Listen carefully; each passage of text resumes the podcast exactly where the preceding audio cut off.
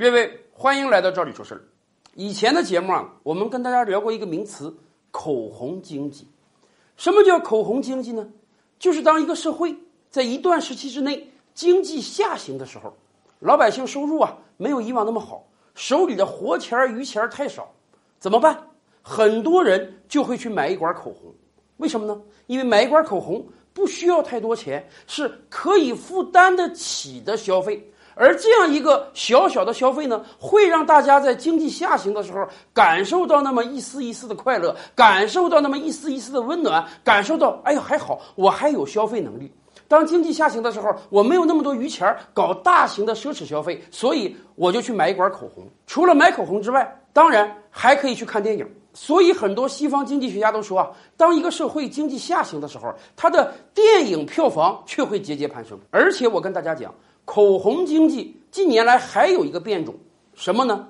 抓娃娃机。我不知道大家有没有注意到啊？最近几年，在很多城市的很多大卖场啊，陆陆续续的出现了很多抓娃娃机。而且，相对于大陆各个城市啊，在我国台湾省各个城市啊，大的百货商场里会有娃娃机，夜市儿会有娃娃机，便利店中也会有娃娃机。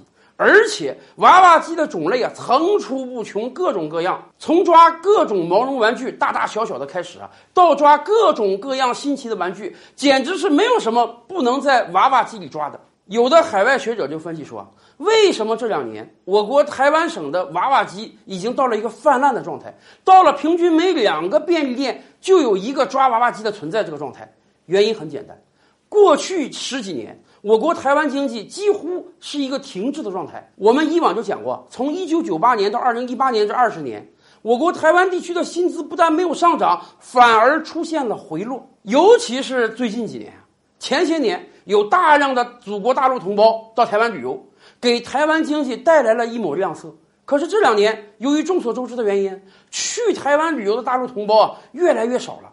很多这个旅游业者呀、酒店业者呀、夜市业者啊，是叫苦连天。游客不来了，东西卖不出去了，他们收入锐减，怎么办？很多原来的黄金地段的商铺啊，就改成抓娃娃机了。甚至我们以往不是跟大家聊过吗？很多我国台湾大学生的人生梦想就是啊，未来能开一间奶茶铺，从此过一个小确幸的生活。然而啊，开个奶茶铺那都是要很花钱的，一般人也未必开得起啊。所以，今天我国台湾很多大学生，他们的人生梦想已经从开一个奶茶铺变成了经营一个抓娃娃机。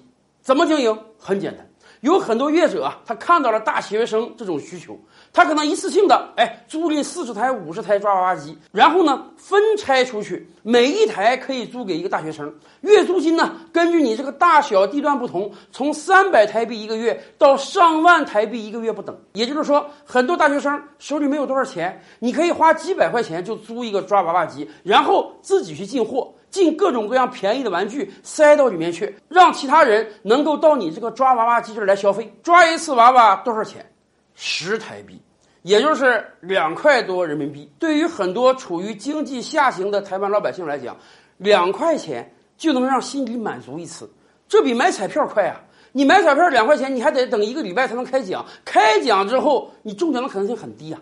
可是你两块钱投到抓娃娃机里面去，很有可能你就抓上来一个娃娃，这个心理满足感是很大的，以至于我国台湾的银行业说，从明年开始要大量的生产十元的台币硬币，让老百姓有更多的硬币去可以搞抓娃娃的活动。当很多传统产业都出现了萧条的时候，我们没有想到抓娃娃机却异军突起啊，已经成为了我国台湾几大娱乐行业之一了。只不过。很多人都说，恐怕抓娃娃机越多，说明我国台湾经济下滑的越严重啊。